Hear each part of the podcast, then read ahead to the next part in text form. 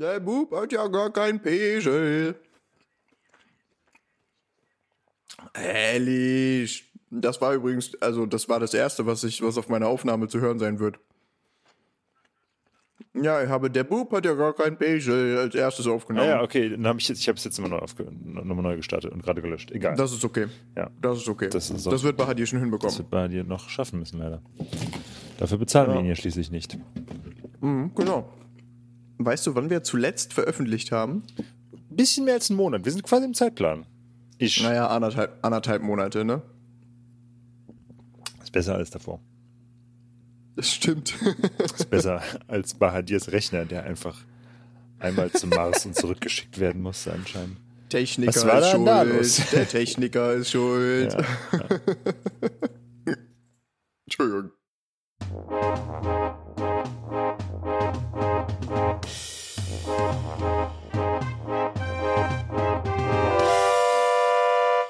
Hoppla.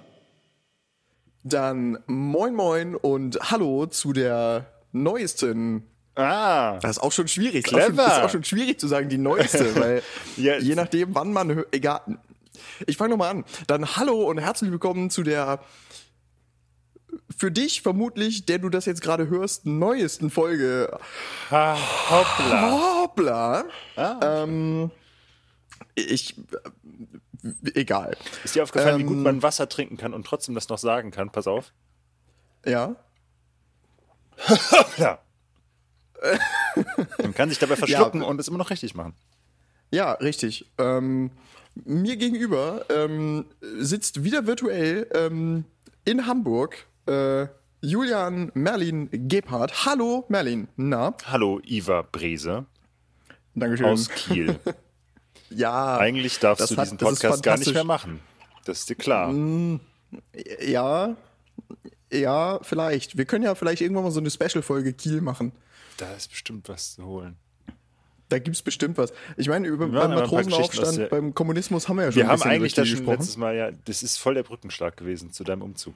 Ähm, Richtig. Ähm, aber vielleicht kriegen wir mal eine, eine echte Folge hin. Entschuldigt, wenn ich ab und an mal aufstoße. Ich habe eben noch zwei Pizza-Baguettes gegessen. Ähm, aber der Mensch muss sich auch ernähren. ja. Ähm, in diesem Sinne, Merlin, du redest heute vermutlich den Großteil der Zeit. ja, ich habe noch mal ein Thema vorbereitet, weil ähm, Iva einfach äh, kein Interesse mehr für mich hat. Und deswegen So würde ich das alles- jetzt nicht formulieren. Nein, ich bin einfach nur umgezogen äh, und arbeitest. faul. umgezogen und arbeitest. Das ist was anderes. ähm, genau, ich erzähle heute wieder ein Thema aus der ähm, Hamburger Stadtgeschichte und noch auch einmal für die äh, neu dazugekommenen, die einfach gerade sich die neueste Folge angehört haben oder vielleicht einfach äh, wild auf die Tastatur gehauen haben und durch einen kosmischen Zufall auf dieser Website gelandet sind. Ähm, das ist ein Podcast über hamburgische Geschichte der als Reaktion hervorrufen sollte, oh, hoppla. In irgendwelcher Oh, Art auch hoppla. immer. Oh, hoppla. Ähm, das kann ja viel heißen. Dadurch bleibt es so spannend. Äh, und Iva ist ja, wie wir alle wissen, Stadtplaner und ich bin Historiker. Und in guter Tradition erzählt er die historischen Themen und nicht die Stadtplaner-Themen, damit keiner jemals eine Ahnung hat, wovon er redet. ja, so wie sich das gehört. Damit es auch ein bisschen lustig wird. Ja, ja. Und zwar ähm, möchte ich heute anfangen. Pass auf, das gibt Er fängt jetzt schon an. Er fängt jetzt schon an, sich verwirrt durch die Gegend irgendwie ja, das hat jetzt ein bisschen, umzugucken. ein bisschen Lärm gemacht. Und zwar, ich arbeite ja aktuell im Gesundheitsamt, wie man vielleicht weiß, und da habe ich einen Kollegen, und dem mal hier der Gruß rausgeht, Hein, Hein Schlüter. Hein Schlüter ist, wie er schon klingt, Hamburger, wie er im Buche steht. Ähm, und schreibt Bücher über hamburgische Geschichte. Selber auch Historiker gewesen. Über Baugeschichte auch ganz Das- viel. Das, das, also offensichtlich scheint das Gesundheitsamt Historiker anzuziehen. Ja, zumindest zwei. äh, ey, immerhin. Schon mal zwei mehr als, ja. Ähm, genau. Und äh, ich habe eins dieser Bücher gekauft und ein bisschen gelesen. Deswegen ist das heute eine äh, Folge mit einer Quelle. Sehr professionell, aber auch sozusagen auch einer Warmempfehlung äh, für, für Hein. Und zwar, ich fange mal Hey, ich meine, ich meine, ich meine, immerhin, das Quellenverzeichnis wird überschaubar. Ja, aber er hat auf jeden Fall seine Arbeit gemacht, das kann man mal so sagen. Deswegen Gut. vertraue ich da. Ich fange an mit einem Zitat. Und äh, du kannst dann mal raten, worum es geht. Das ist nämlich eigentlich ganz lustig. Okay. Der gefahrvollste Teil meiner Reise von Brasilien nach Hamburg war der Übergang über die Elbe von Harburg nach Hamburg über die Insel Wilhelmsburg, die ich teils zu Schiffe, teils auf einem Bauernwagen, teils zu Fuße zwischen Schiffen und langen Stangen zu bewältigen, äh, zu benötigt war, zu bewältigen benötigt war. Vorlesen kann er. Ja. Ja. Ähm, offensichtlich geht es um eine Elbquerung Ja. in diesem Zitat. Ich kann dir noch sagen, wer es ist, dann weißt du es bestimmt. Es ist niemand Oh, anderes ja? als Karl Sieverking. Karl Sieveking. Hamburger ah, Diplomat. der Mann, nach dem die Sieveking-Allee benannt ist. oh, scheiße, weißt du wer das ist? Ich habe keine Ahnung, aber ich vermute das einfach mal ganz stark. Ja, ja, ja also der. Wir können das ja mal spontan nebenbei recherchieren irgendwie, aber ich schmeiß irgendwo einen Namen raus und du lachst. Das gibt's. Ja, do- doch, war schon Sieveking. Nee. Ähm, ja, der Hamburger Di- Diplomat gewesen. Das hat Ah er ja, geschrieben Ähm, 1828. 1828. Ja. Was, die erste Frage, die sich mir aufdringt, ist, was macht dieser Mensch 1828 in Brasilien? Brasilien. Das wissen wir nicht. Wir wissen schon mal, worum es nicht geht. Es ging nicht um die hamburgisch-brasilianische Beziehung. Das ist schon mal klar. Nein, okay. nee, alles klar. Ähm, das war auch eher so eine, so eine Nebenfrage. Wann haben die Brasilianer Ähm, ihren Unabhängigkeitskrieg gehabt? Das ist ja auch in der Zeit ungefähr. Die Brasilianer, ach ja, stimmt, die Portugiesen. Ähm, gute Frage. Ja, gute Frage. Egal. Ja, vielleicht. Ich kenne mich jetzt auch in der brasilianischen Landesgeschichte nicht so gut aus. Wir sind auch völlig ab vom Thema. Ja. Ähm, Also, worum könnte es gehen? Es geht auf jeden Fall um eine Elbquerung. Die Frage ist nur noch um welche. Richtig.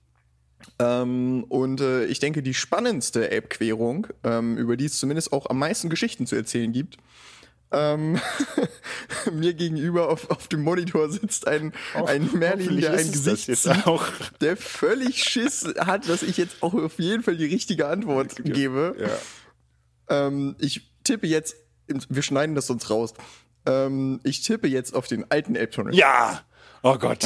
Ich dachte schon, es gibt irgendwas viel Cooleres. Und dann denkst du, warum hast du nicht über das Hamburger Personenkatapultsystem gesprochen oder so? Ja, es, gibt, es, es gibt ja auch nicht so viele Elbquerungen. es Also, gibt nicht viele Elbquerungen. Das ist, das, das ist absolutes Thema, ja. In Hamburg gibt es drei. Ja. Das sind die Elbbrücken. Das ist, ähm, das ist die, äh, das ist der alte Elbtunnel, der neue Elbtunnel. Ja. Wenn man jetzt die, die Fähre Zollenspieker mitzählt, sind es vier, aber mein Gott, ist halt eine Fähre. ja. Und unterhalb Hamburgs am Elblauf gibt es halt auch nur noch Glückstadt Wischhafen und jetzt seit neuestem eine Fähre von äh, Cuxhaven nach Brunsbüttel. So, so. Aber auch das ist nicht unser Thema. Nein, aber das ist völlig richtig. Es geht um den alten Elbtunnel. Das ist wunderbar. Ein bisschen, ja, es ist absolut äh, äh, spannend. Ähm, wir, ich, ich habe übrigens keine Ahnung, ob das spannend ist. Ne? Ich habe sehr viel gelesen und ungefähr 30 Prozent davon verstanden. Wie auch immer. das spricht jetzt entweder für das Buch oder gegen dich. Es spricht sehr stark gegen mich. Ähm, Okay. also ein bisschen Vorgeschichte. Ähm, Ende des 18. Jahrhunderts äh, gibt es im, dem, was man jetzt der Heiligen Römischen Reich nennen würde, 1800 Zollgrenzen. Ja, Kleinstadt. was schon mal der ultimative Fuck-up ist. Das ist der absolute Fuck-up. Ich meine, wir sehen das jetzt, die eine Zollgrenze, die sich in Großbritannien gerade wieder auftut nach dem Stell Brexit. dir mal 1800 Völliges Chaos, völliges Chaos. In Dover stauen sich die, die LKW, der ganze Fisch wird schlecht, während die da irgendwie auf die Zollabfertigung warten. Und jetzt stell dir mal 1800 davon vor. Ja, also teilweise jeder Kleinfürst hat ein eigenes Zollwesen. Und äh, das, der deutsche, wenn man ihn so nennen möchte, Innenmarkt besteht quasi aus nichts anderem als Zoll.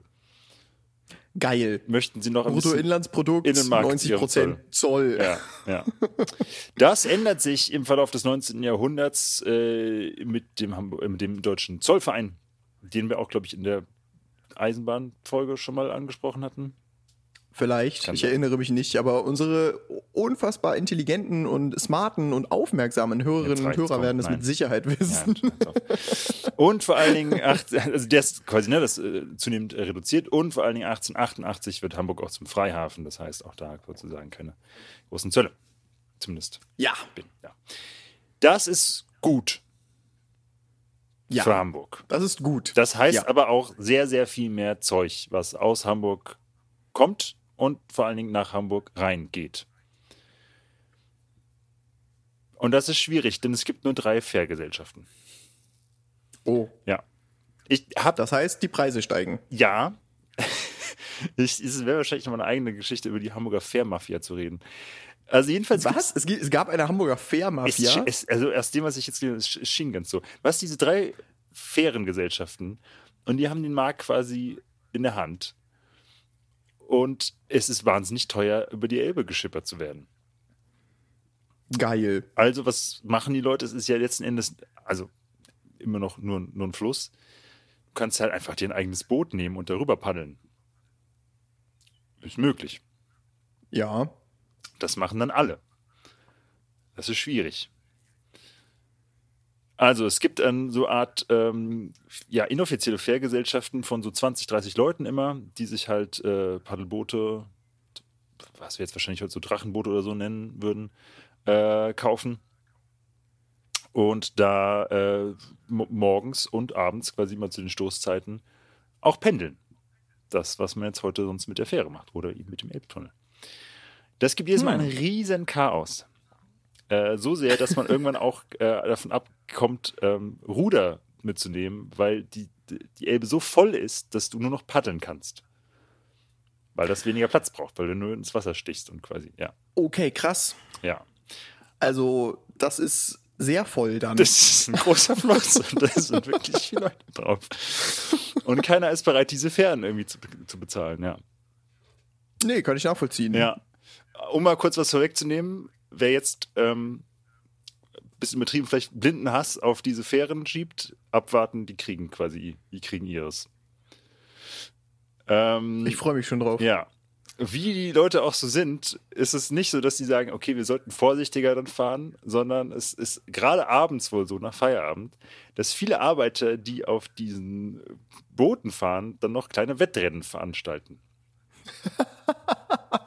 Ja, man muss halt auch mal ein bisschen Spaß haben. Ja, mein mein, Gott. Du hast den ganzen Tag, du hast den ganzen Tag im Hafen irgendwie mal locht Ja. und bist irgendwie auch, ah, willst jetzt noch mal irgendwie kommen, jetzt noch mal ein bisschen sch- und überhaupt und auf der anderen Elbseite wartet das Bier und die Frau. Wollte ich gerade sagen, du hast ja, du hast ja nichts außer Bier Genau, und Kinder machen. So. Also los. Ja. und wenn du dir die ähm, Alsterdampfer und so weiter und die Fähren heute anguckst, jetzt, wie, wie würdest du, Iva, sagen, gehen die mit Leuten um, die vor ihnen her paddeln? Ähm, ich, ich denke, du, du spielst auf eine Geschichte an, die ähm, mir tatsächlich persönlich passiert ist. Ähm, Nein, überhaupt ich bin nicht. Auf der erzähl, was, Alster, echt? Nein, echt? Was? Nein? Okay, ich erzähle mal die Geschichte. Ähm, ich war auf der Alster rudern, beziehungsweise auf dem Osterbeek-Kanal. Und zwar in einem Vierer mit Steuermann. Mhm. Und jetzt ist es ja so, in Ruderbooten sitzt man ja rückwärts. Man guckt also nach hinten. Der Einzige, der nach vorne guckt, ist der Steuermann. Das ist richtig. Und äh, der hat entsprechend auch Verantwortung, wo fahre ich hin. Sehr richtig. Und ähm, irgendwann, ich saß auf Schlag, also quasi direkt vis-à-vis mit dem Steuermann. Mhm. Ähm, und irgendwann tauchte neben mir ein großer dunkler Schatten auf, Scheiße, okay, ja. ähm, der sich dann am Ende als gar nicht so dunkel, sondern als äh, strahlend weiß ähm, entpuppte. Das war eben ein Alsterdampfer, der in sagen wir mal, knappen anderthalb Metern Entfernung von uns ähm, an uns vorbeifuhr. Und so ein Ruderskull ist lang. Ja. Der ist länger als anderthalb Meter. Alter! So, das, das heißt, wir vier, die gerudert haben, saßen am Ende da und waren so, oh shit, haben nur noch die Skulls ans Boot geholt, dass die Schraube irgendwie nicht unsere Skulls zerfräst. ähm, wir haben unseren Steuermann ein bisschen lang gemacht. Ja! Ähm, Absolut. Danach. Ähm, mit anderen Worten, was ich damit sagen möchte, Die geben überhaupt zumindest keinen Fick, ja. Alsterdampfer geben einen Geben Scheißdreck auf einen andere. Scheiß auf Paddler. Ja. Die haben Vorfahrt und die fahren auch so. Ja. Vorfahrt wird genommen und ich werd, ja genau. Und jetzt stell dir mal vor, wie das wohl sein muss, wenn das nicht irgendwie so ein einfach jetzt irgendwie ein paar kleine Kanus oder so sind, wenn das einfach die ganze Elbe voll ist mit irgendwelchen Heinos, die dich nicht bezahlen, sondern lieber selber Wettrennen machen anstatt. Ähm, Ja, dann fahre ich dann einfach. fahre ich einfach. Und es dauert auch nicht lang, bis die ersten Leute halt sterben. Das ist Ja. nicht verwunderlich. Wunderbar. Und die Stadt Wunderbar. Ja, ja, ja, richtig gut. Und die Stadt sagt, okay, das ist nicht gut. Das ist kein Zustand, Das ist der kein Zustand, der dauerhaft. Wir wäre. können nicht einfach unsere Arbeiter jeden Abend versenken. Wir brauchen die noch. Ich mag die Formulierung. Ja. Ähm, und es ist klar, dass man sozusagen eine andere Elbüberquerung braucht. Welcher Form auch immer. Man ist sich noch nicht einig. Ähm, es gibt. Ich würde, ich würde sagen, man braucht nicht unbedingt eine Elbüberquerung, man braucht eine Elbquerung. Und, richtig, sehr schön, ja. Das, ist der, das ist der Stadtplaner. Ja. Ähm, Vor allen Dingen, weil ich ja weiß, worauf es hinausläuft. So, so, es, so, es wird keine Nein, aber Elbüberquerung tatsächlich, man geht werden. erst von der Überquerung aus. Ähm, Oh. Es gibt zwei äh, Vorschläge, die besprochen werden und die man einmal erwähnen sollte, weil sie einfach crazy sind. Das erste ist eine Brücke. Jetzt könnte man natürlich denken, eine Brücke ist eigentlich das Offensichtlichste. Brücken baut man schon seit Jahrtausenden. Warum nicht einfach eine Brücke drüber bauen? Preisfrage, Iva, für 100 Punkte und ein Rasenmäher. Warum wäre eine Brücke schwierig in Hamburg? Weil die Elbe an dieser Stelle ganz schön breit ist. Ja, stimmt, aber gut. Breite Brücken kann man ja auch bauen. Gibt es ja durchaus schon. Okay, ähm, warum, warum wäre eine Brücke schwierig? Was mich ein bisschen verwirrt ist, es gibt ja die Elbbrücken. Bisschen weiter Elbaufwärts. Ähm, allerdings Ja, halt später. da, wo sich die Elbe schon geteilt, wo die Elbe schon geteilt ist. Mhm. Also da ist sie entsprechend schmaler. Ja. Ähm, Ich weiß nicht ganz Aber genau, wenn wann die Elbbrücken hat gebaut wurden, aber ich schätze mal nach dem Ersten Weltkrieg, nach dem Zweiten Weltkrieg wahrscheinlich sogar. Ne? Äh, müsste ich nachgucken. Ähm, aber äh, wenn du sagst, es hat nichts mit der Breite zu tun, ist das ja auch völlig irrelevant. Nee, tatsächlich nicht. Ähm, dann, ja, warum ist es schwierig, eine, eine Brücke Kannst zu bauen? überlegen, was fährt denn da zu der Zeit? 18. Was fährt denn da? Ah, oh Gott, ja. Ähm, Segelschiffe. Segelschiffe. Und die sind ganz schön hoch. Ja, ja, Wenn du richtig. dir mal heute irgendwie so einen äh, großen Frachter anguckst, der ist niedriger als so ein Segelschiff damals. Diese Brücke hätte, Ja, ach krass. diese Brücke hätte 70 Meter hoch sein müssen. Das ist so ungefähr so groß wie der Eiffelturm. Damit da- was? Ja. Nein. Das stand was, in der dem Buch, Eiffelturm? Nein, Buch, nein, was ich gelesen habe. Ja, gut, okay, das stimmt halt nicht. Wie hoch ist der Eiffelturm, Iva? Keine Ahnung, der hat 300 Meter oder so. Was? Ja, natürlich. Das gucken wir jetzt sofort nach. Ist mir egal, ob Vielleicht sollten wir noch, ob vielleicht sollten wir doch noch eine zweite Quelle. Der, der Eiffelturm Nein, hat eine nee, Höhe nee, von nee, nee, der Hein wird das richtig gemacht haben. Ich habe es wahrscheinlich falsch gelesen. Okay, 324 der Eiffelturm hat eine Höhe von 324 324 Metern und hab's gerade auch 82 kurz- Zentimetern. Nee, okay, warte mal, wir bleiben live, wir bleiben live auf Sendung. Ich hole das Buch, guck jetzt, weil ich weiß, dass der Eiffelturm da drin stand und ich habe wahrscheinlich einfach im Eifer des Gefechts gelesen, Eiffelturm, oh krass. Alles klar. Und dann äh, einfach gesagt. Also 70 Meter hoch ist immer noch ziemlich, ist auf jeden Fall eine ziemlich krasse. Ähm, 70 Meter hoch ist immer noch verdammt hoch. Absolut hoch. Also gerade auch für eine Brücke. Ja. Lichte Höhe, ähm, weiß ich nicht. Ich guck gerade mal, ähm, äh, Wikipedia, Wikipedia ähm, ja, ich habe tatsächlich ein bisschen Schluck auf. Ähm, ja, tatsächlich, die Durchfahrtshöhe der Golden Gate Bridge ist 62, ist 62 äh, 67 Meter. Und ich meine, die Golden Gate Bridge ist verdammt groß. Und sie ist vor allen Dingen auch erst äh, Ach, 1937 So fertig geworden. peinlich, wie der also deutlich, deutlich steht. Ich habe später. einfach, ich habe mich quasi verlesen. Ja, Ja, gut. Ja, ja, ist, nicht, ist uns ja aufgefallen. ja. Nicht mal die Kühlbrandbrücke, glaube ich, nicht so richtig gelesen habe, ist so hoch. Das kann hingegen sehr gut sein, ja. Also, ähm, es wäre möglich gewesen, es gibt so Brücken. Ähm, es wäre einfach nur das absolute Wahrzeichen von Hamburg geworden. So, das wäre einfach eine Brücke, die höher ist als die meisten Häuser da, damit die Schiffe darunter durchfahren können. Ja. Äh, ganz, ganz kurz, die, die Kühlbrandbrücke hat eine, Licht, eine lichte Höhe von 53 Metern. Siehst du? Also da nochmal 17 Meter mehr. Das ähm, Ja. krass. Zumindest eine Höhenaussage, die ich getroffen Also- habe, stimmt. Ja. Peinlich. Ähm, ja, du bist halt Historiker. Historiker, ja, Zahlen kann ich nicht. Dabei war ich mal auf Abitur drauf. Ähm, genau, also das hat man sich einmal angeguckt und geguckt, was es kosten würde und gesagt, mm, nö, Nee. ungern. Was ist die Alternative? Nächste Alternative, ziemlich abgefahren. Ken, weißt du, was eine Schwebefähre ist? Selbstverständlich. Es gibt in Deutschland ganz wenige Schwebefähren. Ähm, unter anderem eine bei mir in der Nähe.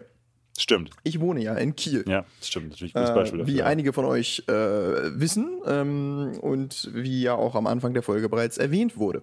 Und äh, in Kiel mündet der Nordostseekanal in die Ostsee. Stimmt, da ist einer, ja. Und ja. wenn man den Nordostseekanal jetzt ein wenig Richtung Westen fährt, also Richtung Nordsee, dann kommt man irgendwann in Rendsburg an. Und in Rendsburg gibt es eine inzwischen auch über 100 Jahre alte Eisenbahnbrücke, unter der normalerweise, muss man dazu sagen, eine Schwebefähre pendelt, ähm, die auch entsprechend alt ist.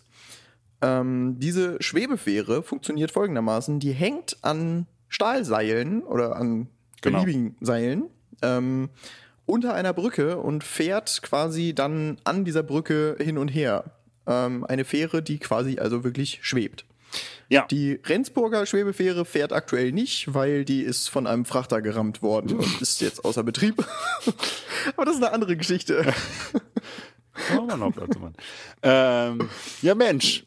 Dabei sollte das doch eigentlich genau sowas verhindern. Ja, Genau, man kann das mal, ihr könnt das mal googeln, Schwebefern. Ich hatte das, ähm, ich es vorher schon kannte. Aber auf jeden Fall sehen die ziemlich abgespaced aus. Es ist quasi ein riesen Metallgerüst da drüber, wo dann quasi einfach so eine Fähre dranhängt, die dann quasi nach links und rechts ans Ufer fahren kann.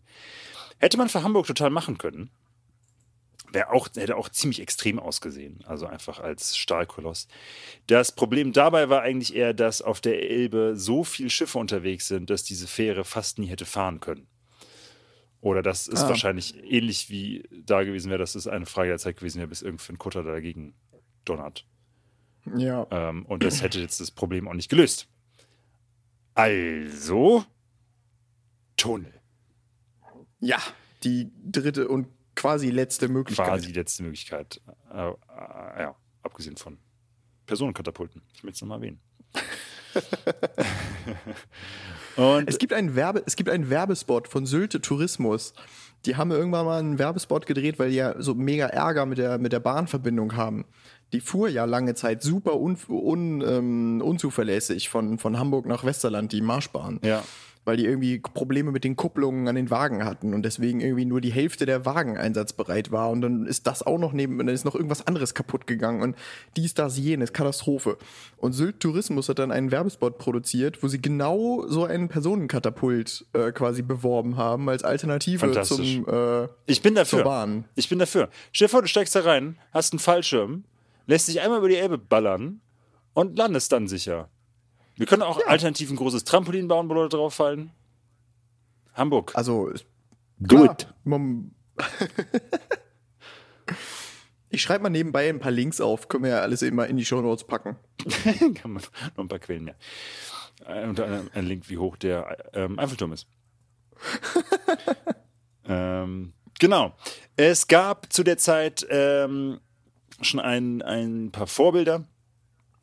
Es gab in der Nähe von Berlin schon eine, äh, einen Tunnel, der durch die Spree, unter der Spree durchgeführt hat. Und vor allen Dingen, und da haben wir jetzt, äh, letztes Mal hatten wir sozusagen Kiel als zukünftigen, zukünftigen Wohnort von dir als Beispiel. Und jetzt haben wir meinen zukünftigen Wohnort, nämlich Glasgow. Das ist ja total passend. Äh, es gab in Glasgow zu der Zeit eben auch schon eine Brücke, die unter dem dortigen Fluss durchführt und ähm, quasi vergleichbar war. Also auch eine Binnenhafenstadt, auch ähnliches Problem, dass sie quasi immer mehr Anbildung haben und das nicht mit Brücken oder mit Schwebefähren machen möchten. Und die Hamburger haben dann Delegationen hingeschickt an all diese Orte, um sich das anzugucken und zu verstehen, wie das gemacht wurde. Ja, sag mal, Merlin, dein zukünftiger Wohnort ist Glasgow. Was tust du denn dann da? Ich werde da promovieren in Geschichte. Oha, Ja. Und zwar nicht schlecht. alles, was nicht mit Hamburg zu tun hat. Nein, also ich bin ähm, Althistoriker, ja. Ich, ich werde da. Römisches Theater ist sozusagen. Wunderbar. Ja, ja, auf jeden Fall. Wunderbar. Ich, ich werde auf jeden Fall All die Glasgow Sachen, für kommen. die man nicht wissen muss, wie hoch der Eiffelturm ist. also, das. ich, unterbr ich, ich unterbrach dich. Fahre Du, unterbrachst mich. Nein, nein, sehr, gut, sehr gut. Ähm, ja. Das haben die Hamburger sich angeguckt und gesagt, alles klar, können wir machen, kriegen wir auch hin. Einziges Problem, auf der Südseite der Elbe gab es eine Badeanstalt, eine Männerbadeanstalt. Die musste man erstmal wegmachen. Ja, sowas, sowas Sexistisches Pech. kann man auch schon mal wegkriegen. Pech. Schade. Ja. Ne? Gibt es jetzt Ja. nicht mehr so viel. So Badeanstalten in der Elbe drin. Das stimmt. Ja. Das wäre allerdings cool. Ja. Das war, als man noch Segelschiffe hatte, glaube ich, war das noch ein bisschen sauberer wahrscheinlich. ähm, genau. Und es äh, ist, also die, die, die Strecke, die Hamburger Zuhörer kennen wahrscheinlich die Strecke schon quasi von St. Pauli aus, dann quasi mehr oder weniger direkt nach Süden. Genau. Ähm, die Holzmann AG wird damit beauftragt, die auch zum Beispiel schon was gebaut hat. Iva, kannst du nochmal glänzen? Ja, ja. Das ich habe Rathaus. keine Ahnung. Das Rathaus. Das Rathaus. Ah, okay. Genau. Der äh, Baurat ist Wendemuth und der Bauleiter ist Stockhausen. Können wir uns mal merken, kommen nochmal vor. So. Das ist erstmal die Vorgeschichte. Das ist eine halbe Stunde lang gut. Ich habe keine Sorgen mehr, dass das, äh, dieser Podcast zu kurz wird, dass wir nicht genug Material haben. Äh, wir sind gut in der Zeit, denn erst jetzt fängt der Bau an. 1907. Also, es hat ein bisschen gedauert, bis man alle Pläne dazu und die Finanzierung und bla und blobs zusammen hatte. Hamburger Großbauprojekte. Ähm, wer kennt sie nicht? Ja, es war noch nie anders. Ja. So, äh, der gute Hein äh, beschreibt das alles sehr, sehr äh, gut auf jeden Fall mit vielen bunten Bildern, dass ich auch manches davon verstanden habe. Ähm, ich muss aber sagen, das meiste Technische davon, wie dieses Ding jetzt gebaut wurde, habe ich absolut nicht gerafft. Und es liegt einfach an meiner geringen Bildung. Ähm, Ich, würde sagen, es liegt an einer geringen Bauingenieur, Bauingenieurs-thematischen Bildung. ja, ja, auch das. Das kann ich übrigens auch nicht. Ja, du, die meisten wahrscheinlich nicht. Aber also Faszination äh, St. Pauli Elbtunnel, äh, wer das Buch äh, lesen möchte, bitte tut es. Und dann kann man auch all die äh, Details dazu vielleicht verstehen. Ich gebe mir Wir trotzdem. verlinken das Buch. Ich gebe mir trotzdem, auf jeden- auf jeden Fall. Ähm, ich gebe mir auf jeden Fall Mühe. Also erstmal, diese ganze Bauaktion ist ein Riesenunterfangen für die Zeit. Äh, die Presse ist ständig da, äh, solange sie kann. Und es ist auch so typisch Ende 19. Jahrhundert oder Anfang 20. Jahrhundert. Die haben auch einfach alle einen Steifen für so große Stahl-, Beton-, Bauprojekte. Ist halt auch einfach geil. Also, Ja. ne? Ja, ja, ja, mein Gott. Das ist diese Vorstellung, wir haben als Europäer eigentlich jetzt quasi die Welt unterworfen und können alles. Ja. Ja. Dazu nochmal äh, passend, die Rendsburger Hochbrücke, äh, die Eisenbahnbrücke, ist von 1911 bis 1913, also auch in der Zeit gebaut Ah, ja. worden. 19, ja, 1911 ist, die, ist, die, ist der Elbtunnel fertig. Ja. Natürlich schon gespoilert, wie lange Hm. Toll, jetzt, hat, jetzt, jetzt hast du ja schon gespoilert, dass das, unge dass, dass das, Er sich, wird dass fertig. nicht ewig lang. Er wird, ja, eh, okay. er wird fertig, okay, ja. Also es ist eine große Aktion. Es gibt eine eigene, natürlich eine Baustelle mit eigener Bahn in der Baustelle, mit einem eigenen Anleger, mit einem Lager, mit Büro, Werkstätten, einer Krankenstation und sogar einem Wohnhaus für den Arzt. Oha. Ja. Die, Aber die Arbeiter, die Arbeiter dürfen nicht vor Ort die wohnen. durften vor Ort wohnen, wollten sie nicht. Ah, Warum? Warum? Kommt noch. Gut. Es gibt schon drei Sachen zu erzählen. Äh, die Idee ist, um, um das mal auf Simples runterzubrechen, ist, man äh, südlich der Elbe und nördlich der Elbe gräbt man ein dicken, dickes Loch nach unten und gräbt dann von da aus den Tunnel mehr oder weniger waagrecht durch. Nicht wie Mhm. in anderen Vergleichsprojekten, dass man quasi das in so eine Art Halbkurve oder so macht, dass das dass man da ähm, direkt reinfahren kann, sondern es ist wirklich senkrecht nach unten und dann waagrecht unter der Elbe durch und dann wieder senkrecht hoch. Und äh, dieses äh, Großbauprojekt ist ähm, relativ kompliziert, äh, denn es ist ein sehr, sehr breites Loch, was man graben muss. Und man muss da eben auch mit verschiedenen Druckverhältnissen umgehen können. So sehr, Warum Druck? Ich habe es nicht verstanden. Ah, okay, gut. Naja, also es ist, es ist, wenn du halt unter Tage arbeitest, ne? Und dann äh, hast du Unterdruck, Überdruck. Aber das sind doch nur 30 Meter. Ach, egal. Ja, aber Iva, frag nicht. Wirklich, ich hab, ich hab, ich kann nicht, Mann, no. Falls sich Bauingenieure unter unseren Zuhörern befinden, Haltet die Klappe. doch mal in die Weiter Kommentare. geht's. Wir brauchen nämlich die Ko- Dekompressionskammern. Das kennt ihr, wenn ihr tauchen geht oder so. Ähm, oder äh, wenn ihr tauchen geht, dann kriegt, ihr, kriegt ihr Taucherkrankheit, wenn ihr zu tief taucht und wieder auftaucht. Weil sich Stickstoff unter der Haut ansammelt und wenn man zu schnell auftaucht, verreckt man dabei. Das hast du jetzt wieder verstanden, oder wie? Das wusste ich vorher schon. Das wusstest du nicht? Ja, doch, schon, Siehste, aber das, du hast es schon sehr professionell erklärt. Ja. Und ähnliches, also das, soweit habe ich es schon noch verstanden. Ich habe jetzt auch nicht ganz gecheckt, zum Beispiel, warum das in der Tiefe auch schon ist. Also, aber es ist auf jeden Fall, ein- es ist wirklich ein Riesenthema. Ja, okay. Ähm, und diese Arbeiter, die da hingehen, die müssen wirklich erstmal eine Stunde die Dekompressionskammer davor und danach, um sich da, ähm, ja, um das anzugleichen quasi. Ne? Okay, wow. Ja. Punkt ist, diese Dekompressionskammern funktionieren nicht. Super. Das ist eine sehr gute Voraussetzung. Eine sehr neue ja. Technik zu der Zeit noch. Ähm, das Phänomen ist schon durchaus bekannt, das kennt man schon seit Mitte des 19. Jahrhunderts, aber wie man damit umgeht und vor allen Dingen, wie man damit irgendwie auch Leute effektiv arbeiten lassen kann, ist noch nicht bekannt. Es ist schon klar, dass man sozusagen diesen Druckausgleich langsam machen muss, dass wenn das zu schnell passiert, dann ähm, kommen eben genau diese, diese ähm, die Taucherkrankheit. Und äh, deswegen gibt es diese Kammern, die das quasi langsam machen. Innerhalb der ersten zwei Monate, die dort gearbeitet wird, gibt es aber schon 100 Fälle von Symptomen. 65 Fantastisch. davon schwer. Und um Ja. sa- zu sagen, das Zeug ist wirklich tödlich. Also es gibt viele gute Taucher, die auch durch sowas sterben. Ähm, und äh, das ist gefährlich. Ja, Fängt also nicht in gut der an. Tat. Nee. Das äh, dauert nur eine, ist nur eine Frage der Zeit, bis ein paar dieser schweren Fälle auch Todesfälle werden. Und Na toll. insgesamt sterben in dieser Zeit, äh, gerade am Anfang des Projektes, fünf Bauarbeiter. Hey, immerhin ist das bei uns über 100 Jahre her. Katar baut jetzt für die, äh, verheizt für die WM-Stadien jetzt, aber, also eine WM in der Wüste, aber darüber reden wir jetzt nicht. Katar verheizt für die WM-Stadien heutzutage Menschenleben. Aber darüber wollen wir uns jetzt nicht aufregen. Das, Das ist richtig. Weiter. Das ist auch nicht gut. Trotzdem finde ich auch die Herangehensweise, man sagt, ja mein Gott, ein bisschen Schwund ist immer. ist auch damals schon nicht gute Praxis. Einen Nee, kurzen stimmt. Erwähnung, finde ich, sollte Gustav Eli finden. Auch ein Todesopfer.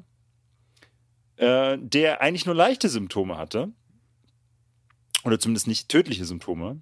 Dann aber von diesem, äh, von den Untertagebauprojekten abgezogen wurde und äh, auf eine, an eine andere ähm, Arbeitsstätte gebracht wurde, die eben an der Oberfläche war und darauf wenige Tage später von einem äh, herunterfallenden Stück Metall erschlagen worden ist. Ja, okay, Scheiße. doof. Gustav, Tja, wir denken an dich. sad. Sad. Ja. Naja, aber ist jetzt die Frage, willst du lieber an einer Stickoxid-Überdosis sterben oder erschlagen werden? Ich glaube, lieber erschlagen werden. Ich glaube, Stickoxid ist richtig eklig. Ich glaube auch, erschlagen werden, das geht schneller. Ja. Ja, Taucherkrankheit ist nicht schön. Ähm, was macht die Stadt so, wenn sie das mitbekommt? Was wäre das Logische? Das Logische wäre rausfinden, warum, aber ich glaube, sie hat erstmal eher nur mit Schultern gezuckt. Erste, erstmal Schultern gezuckt und erstmal andere Schritte unternommen. Ähm, die, die Arbeiter fangen nämlich auch, auch kurz darauf an zu streiken und sagen, machen wir nicht. Findet das erstmal raus, warum es nicht so ist. Diese, diese scheiß Gewerkschaften immer. Ja, furchtbar. Äh, und die Stadt zögert nicht lange und bringt einfach ausländische Arbeiter her. Ist der ultimative Move. Ja. By the way, das macht Katar auch. Das macht Katar auch. Das haben sie von Anfang an schon gemacht. Das war deren Trick. Ja. Ja. Das kriegt man aber mit in der Stadt und man muss es vielleicht der Hamburger Presse zugutehalten, dass sie da auch nicht locker lässt. Ähm, es ist wahrscheinlich. Guter Journalismus deckt auf. Absolut, absolut. Und es äh, ist einfach die generelle Haltung, dass man das nicht machen kann. Also das ist quasi, ne, das ist ein Prestigeprojekt, das ähm, muss auch richtig gemacht werden. Und auch relativ äh, zügig lenkt die Stadt ein und, steckt, und stellt Dr. Bornstein an, der äh, super jung war zu der Zeit, glaube ich, noch Anfang, Anfang 20, ja. Also zum 22 seine Dissertation geschrieben stand, ja. Und war Oha. auch noch da nicht viel älter. Ja, und der war, vor, der war vor allen Dingen, das ist das Wichtige, der war schon in Berlin dabei, als sie da die, den Tunnel unter der Spree gegraben haben. Und man muss es Ein sich- Mann mit Erfahrung. ein Mann mit Erfahrung und finde ich auch mit Courage, denn äh, er ähm, versucht es rauszufinden, warum diese Dekompressionskammern nicht funktionieren und macht das auch im Selbstversuch. Setzt sich da Oh. auch mit rein. Ja. Und mit Oha. und da verliert er uns wieder so vielleicht so ein bisschen und mit seinen Hunden. Oh. Katzen. Oha. Ja. Dr. Bornstein, ein Pluspunkt, ein Minuspunkt. Ja, gut, äh, ist er halt immerhin bei plus minus null. Plus minus null. Vielleicht dann wieder doch bei plus eins, denn diese fünf Tode sind dann auch alle. Also, was Okay. auch immer er gemacht hat, er hat es jedenfalls hinbekommen, dass der Druckausgleich äh, langsam genug funktioniert, um Leute nicht umzubringen, aber trotzdem effektiv, damit die dann quasi äh, nach einer Stunde wieder an die Tagesoberfläche kommen und da nicht recken. Nächstes Problem, ähm, in, da unter Tage durch eben auch die Maschinen, die da arbeiten oder so. Jedenfalls ist dann irgendwann auch eine, oder würde dann, wenn man so weitermacht, eine Temperatur von 130 Grad sein. Das warm. Ja, angenehmes Arbeitsklima möchte ich, möchte ich. Also, hey, da hat man richtig Bock. Ja. Anstrengend. Ich, also ich habe auch, ich denke mal, es wird wahrscheinlich dadurch, dass du ja nicht richtig neue Luft reinbekommst. Also in U-Booten wird es ja teilweise auch so heiß, ne? Also, Mit Sicherheit. Ja. Also, äh, du hast halt, ja, es ist halt einfach ein Loch irgendwie unter der Erde und da sind hunderte Menschen drin, die irgendwie schwitzen oder arbeiten und da hast du Maschinen und noch, ne? Also du denken, nicht, nichts kommt da raus. Und also da muss es auch gestunken haben wie Hölle. Ja. Ähm, der, das Praktische ist, dass man quasi direkt unter der Elbe ist und die einfach kaltes Wasser nehmen und die Leute mit abspritzen. Und tatsächlich kriegt man so, auch indem man die Maschine mit kü- kühlt, wahrscheinlich die Temperatur auf eine angenehme 15 Grad. Auf 15 Grad ist schon fast Ja. frisch. Ich glaube, wenn man aber die ganze Zeit mit der Spitzhacke haut, ist 15 Grad ganz okay. Ja, gut. Ja. Ja, jedenfalls auch dieses Hindernis wird letzten Endes überwunden. Dauert aber alles seine Zeit. Ähm, der äh, Herr Stockhausen, der ähm, Bauleiter, wenn ich das richtig verstanden habe, pausiert auch für diese Zeit seine Vermählung. Weil er sagt, Oha. solange hier gefährlich gearbeitet wird, möchte ich nicht heiraten.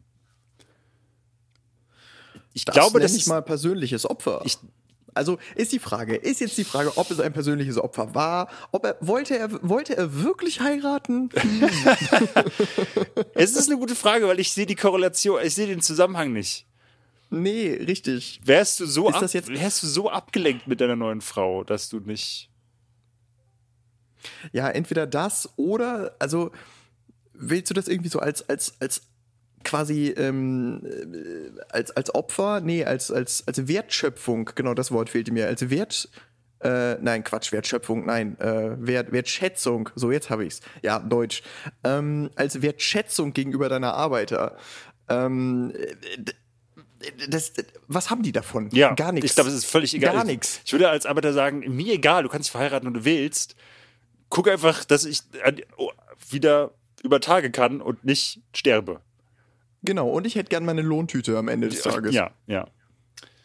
Ähm, Na gut, der Ja. hat also nicht geheiratet. ja, die haben nicht mal, einen, nicht mal eine Mark verdient. 80 Pfennig oder so.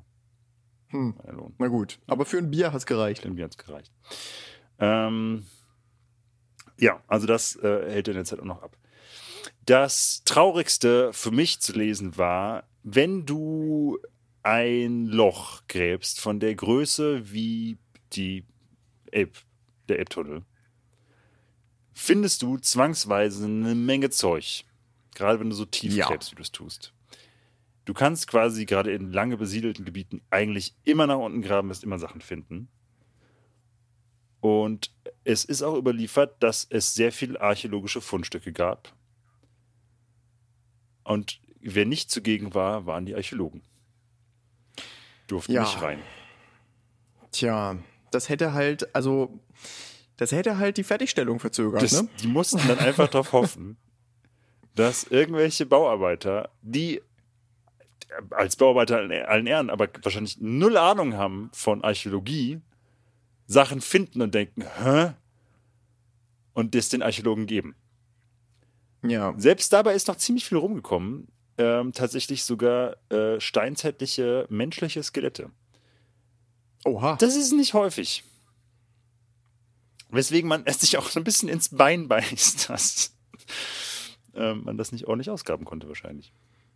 Ja. Ja, Aber, also, ich meine, überleg mal. Heute ist es ja so, sobald du irgendwas findest, ja, wird alles gestoppt. ja.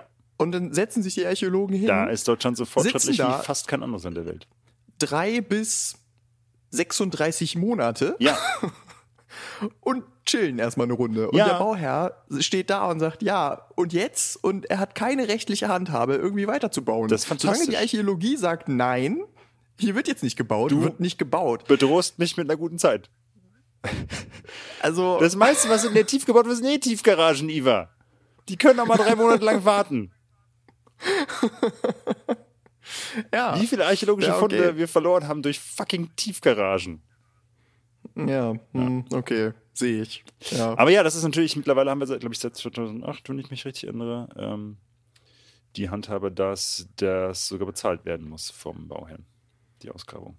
Es ist so eine Frechheit. Das ist super, Ich mein- Mann. Ja, frag mal den Glaubst du auch nur für eine Sekunde, Bauherrn. dass die archäologischen Museen einen Hauch des Geldes hätten, das sie bräuchten, um den Kram selbst auszugraben? Natürlich nicht. Wenn aber du das ist gräbst, musst du dir klar sein, dass du nicht in jungfräuliche Erde stichst. Ja, gut. Hm, okay. Äh, Gut, ich habe nicht vor, Das irgendwas ist- zu bauen. Das- Insofern ja, mir ja, ist das, egal. ja, ja. Aber natürlich ist es schon ein ziemlich extreme, äh, extrem gut. Aber ja, ist auch in Deutschland möglich und nicht in Italien wahrscheinlich. Weil dann natürlich noch mehr auszugraben ist. Wie auch immer. Jedenfalls äh, viel Archäologie, die wir dann so ungefähr zu einem Bruchteil davon haben. Ähm, jetzt schafft man nach äh, ungefähr einem Jahr auch, dass man diese, dass man nördlich südlich der Elbe diese Gruben erstmal nach unten gegraben hat, wo da so, sozusagen später die Fahrstühle und sowas reinkommen. Jetzt muss man den Tunnel graben. Auch da gab es wieder verschiedene technische Beschreibungen, äh, die sich meiner Intelligenz nur peripher erschlossen haben. Immerhin, Fremdworte kannst du. Aber ja, ja. Aber ja. Äh, wenn ich es richtig verstanden habe, ist die Sache ja, die, die sind ungefähr sechs Meter unter dem Wasser. Also sechs Meter Mhm. unter dem Wasserboden. Unter dem Grund. Ja. ja. Ja.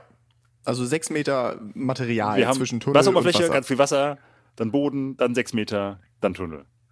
Ja, genau. So. Mhm. Und wenn du halt diesen Tunnel gräbst, dann ist da ja erstmal nur Erde. Ja, Und da könnte ja auch Wasser durchsickern. Würde es auch. Ja. Würde es auch, würde man nicht ganz viel Luft entgegenpumpen. Aha. Das heißt, die pumpen quasi unentbehrlich Luft in diesen Gang rein. Ich glaube, pro Sekunde sechs Kubikmeter Luft. Oha. Das ist eine Ja. ja. Ähm, um quasi den Druck von oben und von unten gleich zu haben. Okay, Sie verstehen. krass. Das könnte übrigens auch der Grund sein, äh, der Grund der Taucherkrankheit sein. Wegen Weil Überdruck. der Druck oben, Weil- äh, unten weil ist ja, Überdruck wenn ist. du da sechs- 6000 Liter Luft pro Sekunde reinpumpst, ist, das, ist da ja auch ein Überdruck dann. Wahrscheinlich. Im Gegensatz zu auf der Oberfläche. Guck mal. Das ergibt voll Sinn. Guck mal, wieder was gelernt, wieder was erschlossen. ist es Wahrscheinlich. nicht ja. belegt, aber es Ja, ist doch, wahrscheinlich. doch, doch. Also das würde das, ja, das, das scheint mir plausibel. Ähm, genau. Das ist, äh, das, das funktioniert soweit. Das Problem, was man relativ schnell feststellt, ist, dass die äh, Boden unter der Elbe nicht überall gleich dicht ist. Und dass es dünnere und dickere Sanderdschichten gibt. Und immer wieder mal dringt die Luft, die quasi eigentlich nur so den Druck halten soll, findet einen Weg durch das Erdreich und schießt quasi in einer großen Fontäne aus der Elbe raus. Andere Länder nennen sowas Geysir. Ja, da, nee, Fontäne. Das- Okay, was ist jetzt der Unterschied zwischen Fontäne und Geysir? Ist eine Geysir, Fontäne nicht Wasser, das ja, nach ja, oben ja, spritzt? Ja, ja, okay. Aber Geysir auch. Okay, es ist ein Geysir. Ich hab schon, ich kämpfe hier schon Na gut. genug, okay? Wir recherchieren das, wir schreiben es in, in, in die Shownotes. Ist die am schlechten recherchierteste Folge Hauptler jemals. Gut, jedenfalls, also das äh, lockert den Boden vor allen Dingen auch irgendwann auf. Ne? Also das ist, der wird dann irgendwann auch ziemlich porös insofern. Diese Geysire sind so für sich noch kein Problem. Das Problem ist erst dann wirklich, wenn das Material im, in, im, im Weg wirklich ähm, das jetzt nicht einmal nur kurz aufmacht und dann schießt es mal kurz hoch, sondern wenn das wirklich einfach ein durchgängiger Wasser, äh, Luftzug ist. Ja, Wenn das- weil dann hast du ein Loch. Dann würde man das ein Loch nennen. Ja. Und dann hat man unten sehr viel Luft und oben Wasser. Und Luft ist das, soweit geht meine naturwissenschaftliche Ausbildung noch, leichter als Wasser. Und das schießt dann nach oben. Ja, Schnell. und es wird gegen das Wasser ausgetauscht. Ja, Und das Wasser fließt dann nach unten. ja. Das ist schlecht. Das ist schlecht. Es führt sowieso während der ganzen Zeit, die man da dazu führt, dass immer so ein kleiner Strudel in der Elbe ist, da wo die quasi gerade graben, der auch kleinere Schiffe teilweise gefährlich wird. Ich stelle mir das fantastisch vor. Da ist so ein Whirlpool mitten Ja. in der Elbe. Ja, total. Super. So, und jetzt habe ich hier den O-Ton, das glaube ich einzig andere Zitat äh, noch hier in dem Text drin, von einem Arbeiter. Nämlich eines Tages passiert genau das, was ich gerade gesagt habe. Also Oh. es entsteht ein Loch. Eine unheimliche Kraft riss an meinen Körper. Irgendwo fand ich noch einen Halt, an dem ich mich klammern konnte. Wir klammerten uns an die Pfeiler und Streben und rasender Druck, die Pressluft des 150 Meter langen Tunnels, wollte uns mit ungeheurer Gewalt an die Erdoberfläche reißen.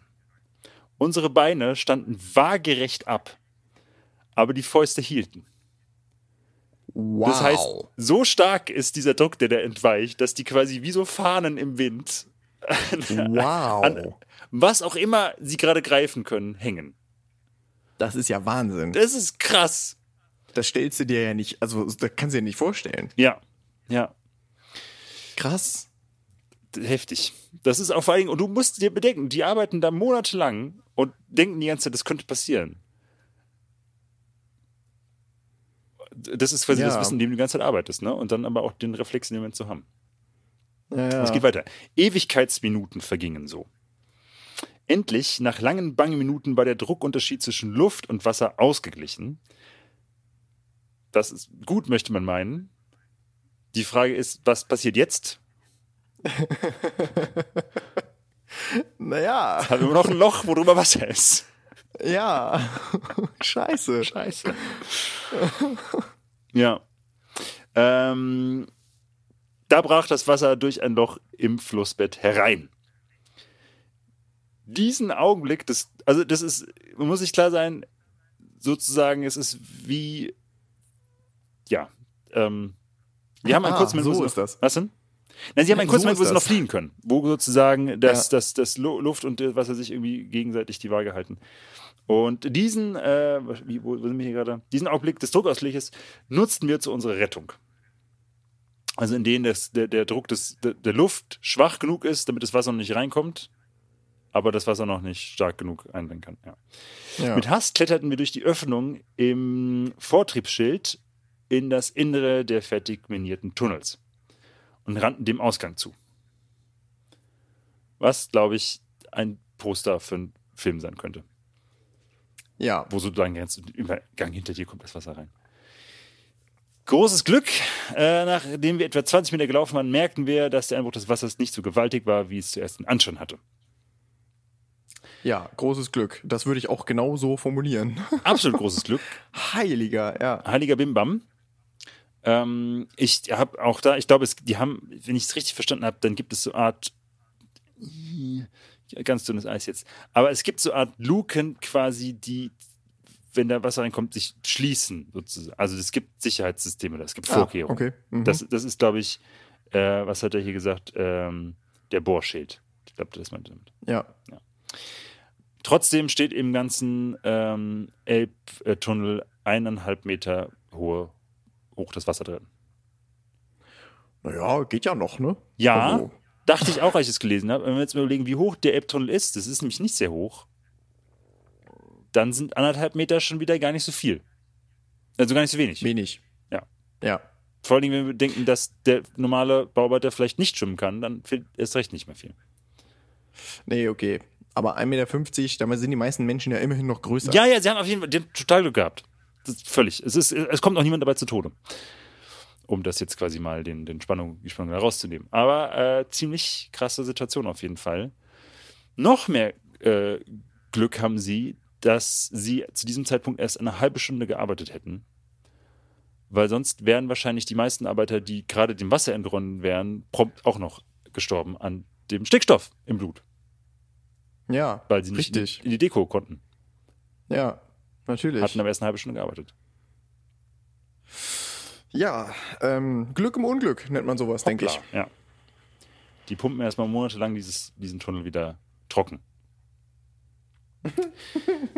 ja. ähm, Das wäre ja fast so, als hätte man vorher die Archäologen auf die Baustelle gelassen. Hat man nicht und haben wir es trotzdem gehabt. Ähm, irgendwann äh, treffen sie auf Ton im Erdreich. Das ist schwieriger, weil die kann man nicht mehr so einfach mit einer Spitzhacke wegklöppeln. Äh, deswegen wird da regelmäßig gesprengt. Man Sprengen unter Wasser, also, äh, also äh, Sprengen im Erdreich unterhalb von Wasser, halte ich für eine richtig smarte Idee. Also auf jeden Fall ganz schön dicke Eier, muss ich mal sagen, die Bauarbeiter. Ja. Ja. ähm, es war wohl auch so in Hamburg, dass man nicht mehr sehen konnte, wo der Tunnel gerade ist, anhand der Bläschen, die da hochkamen. Weil Ton, so, ne? Da kommt Ja. einfach durch. Aber äh, man hat wohl die Erschütterung im Boden gehört. ah, da ist der Elbtunnel wieder. Das, uiuiuiui, da Ui. gehört echt einiges dazu. Ja. Da Total. macht es Roms. Ja, okay. Mhm. Ja. Es klappt aber, also einen größeren, größeren Einbruch braucht es nicht mal auch. Also da, wenn ihr das Buch lest äh, und euch für sowas interessiert, wird nochmal sehr viel genauer geschrieben, wie die das nochmal sichern. Aber jedenfalls größere Wassereinbrüche passieren nicht mehr. Und äh, so ist es dann am, äh, pass auf, wir haben 1907 haben wir angefangen, das heißt es ist 1908. Am 26.03. des folgenden Jahres 1908 wird äh, die Oströhre als erste feierlich durchschlagen. Geil. Ja, genau. Das ist natürlich ein cooler, cooler Moment. Ähm, Haben Sie den von beiden Seiten gebuddelt? Ja, ich glaube schon. Gut. Weil das ist ja jedes Mal wieder, wenn ein Tunnel von zwei Seiten angefangen wird, ist es ja jedes Mal wieder so, treffen wir uns. Ja. Oder buddeln wir einfach aneinander vorbei und merken es nicht. Das ist ein sehr lustiges, lustiger Moment sein muss, wenn man sich ja. am anderen Ufer sieht. Ah, ihr seid auch da. genau. ähm, nein, es gab zu der Zeit wohl auch ein Telegramm, was ein bisschen die Runde gemacht hat, von hier Herrn Stockhausen zu seiner Verlobten. Tunnel durch, Seine, seine Nichtfrau. seine, seine Verlobten. Ja, genau. Ich möchte das mal gerne als Nicht- Nicht-Ehefrau bezeichnen. Ja, ja, ja. Tunnel durch, 12 Millimeter genau. Komme morgen, Otto. Solide. Ja. Telegramm halt. Das Nötigste. 12 Millimeter. Nicht schlecht. Nicht schlecht. Ja. Wenn man weiß, wie breit der ist. Irgendwie, was, was sind das? Vier Meter? Fünf Meter irgendwie? Ja, Ja. fünf würde Ja, ich jetzt mal auch- tippen. Ja, und halt auch die Ist- ganze Elbe durch. Halt, ne? Durch. Ja, ist 12 Millimeter. Ist Ja. Respekt. Das- Respekt. ja, das Telegramm ist übrigens fake. Hat Toll. Ja. Super. ja, ja, es ist wohl, er hat es später geschrieben, es, es kam nicht an. Das ist aus dem Juli. Wow. Aber nichtsdestotrotz, die, glaube ich, 12 mm, stimmt vielleicht. Äh, die brauchen fünf Springladungen, um quasi die letzten Reste der, des, des, äh, ähm, ja, der Erde noch da wegzusprengen. Und äh, das fand ich ganz süß. Der erste Fußgänger, zumindest offiziell, der durch den Tunnel schreitet, ist Anna Wendemuth, die 13-jährige Tochter des Baurats. Oh. Sweet. Die durfte auch das Dynamit zünden. Geil. Ja, klar. Warum Ziemlich nicht? gut, Am Ende ist egal, wer es anzündet. Hauptsache, es macht Bums. Total. Ich meine, welcher 13-Jährige, welcher 13-Jährige zündet nicht gerne Dynamit und springt einen Tunnel frei und läuft dann durch? Ich muss sagen, Das ich habe das mit Flex. 13 nicht gemacht, aber ich glaube, es wäre schon cool ich glaube, es gewesen. ist ein ziemlich cooles Gefühl. ja. Ähm, ist auch, finde ich, eine schöne Art, vielleicht zu klären, wer das als erstes darf, weil man sich sonst unter den Bauarbeitern wahrscheinlich drum kloppen müsste. Aber die Tochter des. Baurats ist doch eigentlich gut. ja. Es äh, gibt auch äh, gro- große äh, Feier, Senat, Bürgerschaft, Bürgermeister, Yamazama Tetere. Man kann es sich vorstellen. Und vor allen Dingen auch da, und da müssen wir jetzt mal drüber diskutieren, Ivo, ob das ein Witz sein soll. Äh, die feierliche Übergabe an die Zollbehörde Okay. mit der sofortigen ähm, improvisierten Anbringung eines Schildes an den Tunnel Das Durchbringen zollpflichtiger Ware durch den Tunnel ist verboten. Das ist. Das ähm, muss ein auf jeden Witz Fall, sein, oder? Das ist auf jeden Fall ein Move, für den man ganz schön Eier haben muss. Das ist der deutscheste Move, den ich mir vorstellen kann. Du machst diesen Tunnel das erste, was du machst, ist ein Zollverein. Super. Oh, Ja. fantastisch. Naja, das war halt damals noch so ein Thing, ne? Also, Wenn man jetzt bedenkt, dass wir uns zurückerinnern an den Anfang des Podcasts, dass das ganze Ding ja auch ins Rollen kommt durch den deutschen Zollverein, ist das vielleicht noch eine andere, hat das noch einen anderen Stellenwert? ja. Aber ich dachte, super. Die, die, feierliche, die feierliche Anbringung einer Plakette, das Durchbringen von Zollwaren ist verboten. Erstmal was verbieten. Erstmal was verbieten. Willkommen in Deutschland. Ja, ja, Ah, fantastisch. Regeln. Regeln sind was Tolles. ja. Übrigens, äh, Regeln, ne? Es, es, gibt so ein Bu es gibt so ein Büchlein bei der Bundeswehr. Ich weiß nicht, ob es das noch gibt. Ich war ja auch nie da, ich habe keine Ahnung. Aber man sagt, es, es gab auf jeden Fall so ein Büchlein, wo so Regeln für den Soldaten drinstehen. Aha. Und da stehen so Sachen drin wie, ähm, bei Erreichen der Baumspitze stellt der Soldat selbstständig das Klettern ein. ähm, oder halt auch so Sachen Ich glaube wie, doch, doch, doch. ähm, Ich glaube, das gibt's noch. Ja, ich habe das mit, ist mit einem Kumpel, der auch Offizierslaufbahn macht, äh, zum Beispiel erklärt bekommen, ab welcher Wasserhöhe du nicht mehr salutieren musst. Das ist super. also so viel zu Deutschland und seinen Ja, Regeln. ja. Das ist fantastisch. Ja. Ein einachsiger Dreiseitenkipper. Weißt du, was das ist? Ja, das ist ein, äh, ein Hocker, oder? Nee, eine Schubkarre. Ein Schubkarren, äh, ja, so, ja. bei, der, bei der Bundeswehr ist ein einachsiger Dreiseitenkipper wirklich so. Ja. Äh, eine Schubkarre, ja. Äh, Zurück zum Thema. Ich wollte damit nur ausdrücken, ähm, willkommen äh, Deutschland, deine Regeln. Erstmal das Durchbringen von Zollwaren, von zollpflichtigen Waren verbieten. ja. Gut. Ganz interessantes Detail, äh, was ich zum Beispiel auch gesehen habe und verstanden habe, ist, wie reinigt man diesen Tunnel eigentlich? Mit Wasser. Richtig, aber was passiert denn da mit dem Wasser? Gute Frage. Genau. Nämlich Versickern ist ja nicht. ist nicht, möchte man nicht. Ähm, dass der Elbtunnel, der alte Elbtunnel, der Hamburger Elbtunnel, ist nicht komplett waagerecht, ist nicht komplett gerade, sondern er geht die ersten paar Meter von, von St. Pauli aus und so weiter gerade, hat dann eine 1 Grad Senke, sodass das Wasser in der Mitte zusammenfließt, dort abgepumpt werden kann und hat dann wieder eine 1 Grad Steigung zur anderen Hälfte hinaus. Was dazu führt, dass die Mitte des Tunnels eineinhalb Meter tiefer ist als, äh, ja, als der Anfang. Aha. Spannend. Ich dachte, da kommt vielleicht noch irgendwas. Nein, ich dachte, jetzt ja Mensch, guck. Oh, lass mir das doch mal.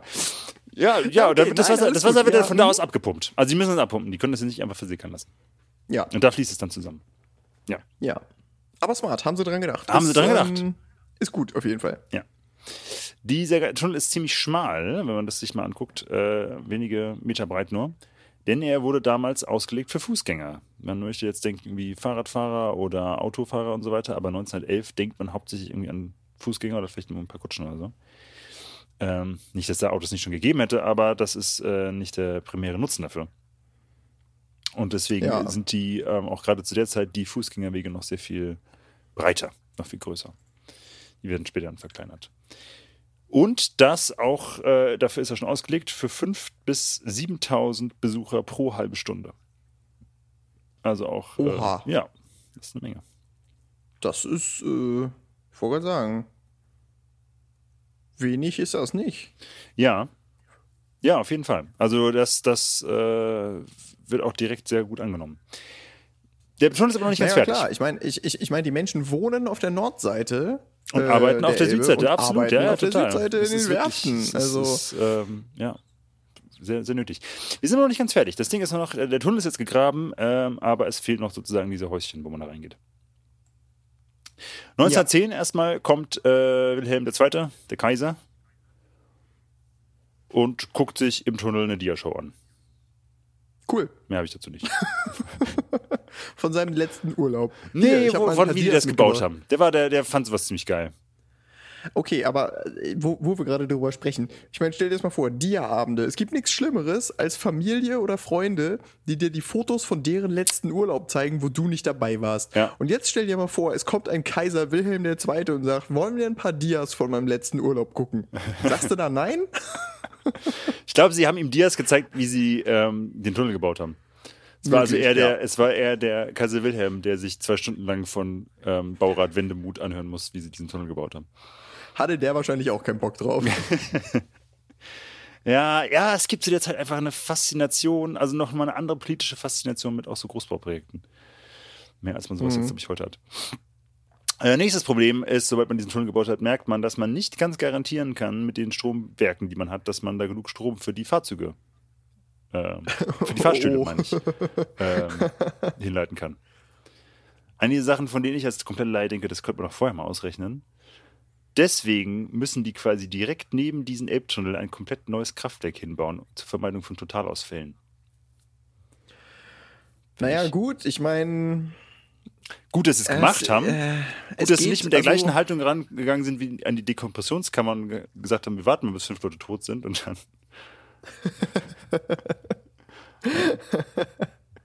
Ja, und hey, ich meine, das Kraftwerk wird mit Sicherheit ja auch andere Menschen noch mit Strom versorgt haben.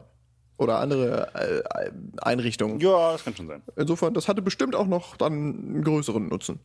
Also, Bestimmt, bestimmt. das war bestimmt sinnvoll. Ja, ja. Wir nehmen das jetzt mal an.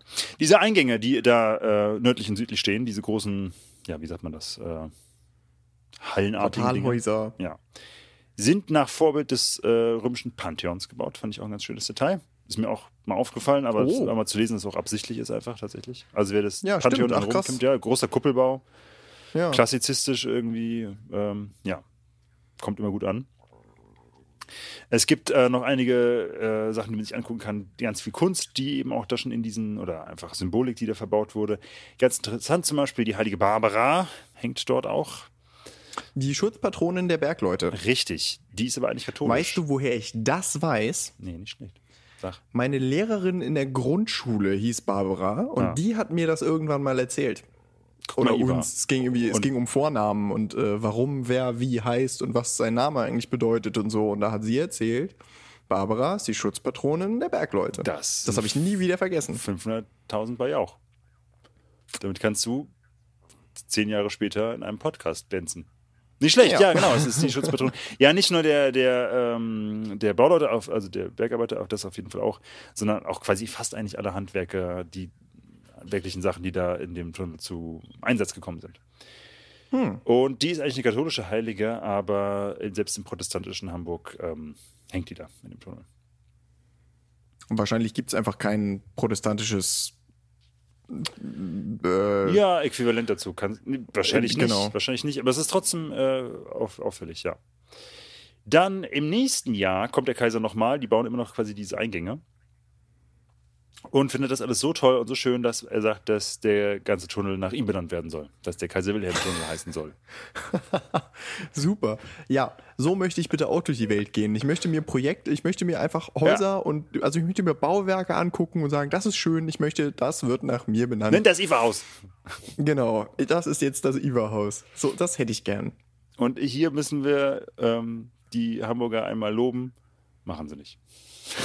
Sie haben gesagt, mm, Hamburg ist eine nein. freie Stadt. Die, Ja. die müssen da durch diesen Gang so durchgeschritten sein und der Kaiser sagt, ja, fantastisch, das sollte Kaiser Wilhelm Tunnel heißen. Und dann haben wir da Wendemut, den, den Baurat, der sagt, gucken wir mal. Klar, ich, tu wir. mal, was ich machen kann. wir schreiben ja. das mal auf, wir, wir schauen mal. Wir reden, ja, wir reden nächste Woche. Ja, genau. Ja. Und dann, und dann kommt irgendwann so ein, so, ein, so ein Brief nach Berlin, ja, tut uns voll leid, wir haben unser Möglichstes versucht, aber alle anderen haben gesagt, äh, Ja, echt, ich hab's geht versucht. nicht. Also Schade. wir sind nicht schuld. Schade, ja. Doof. Hm. Im Jahr darauf kommt der Kaiser wieder. Ich habe sie leider telefonisch nicht erreicht, deswegen schreibe ich ihnen einen Brief. Was ist denn jetzt aus diesem Tunnel geworden? Sieht, dass sie ihn nicht Kaiser Wilhelm Tunnel genannt haben und geht den Tunnel ab da nicht mehr besuchen. Was für ein Trottel, oder? Also wirklich. Ach ja, Ja. schön.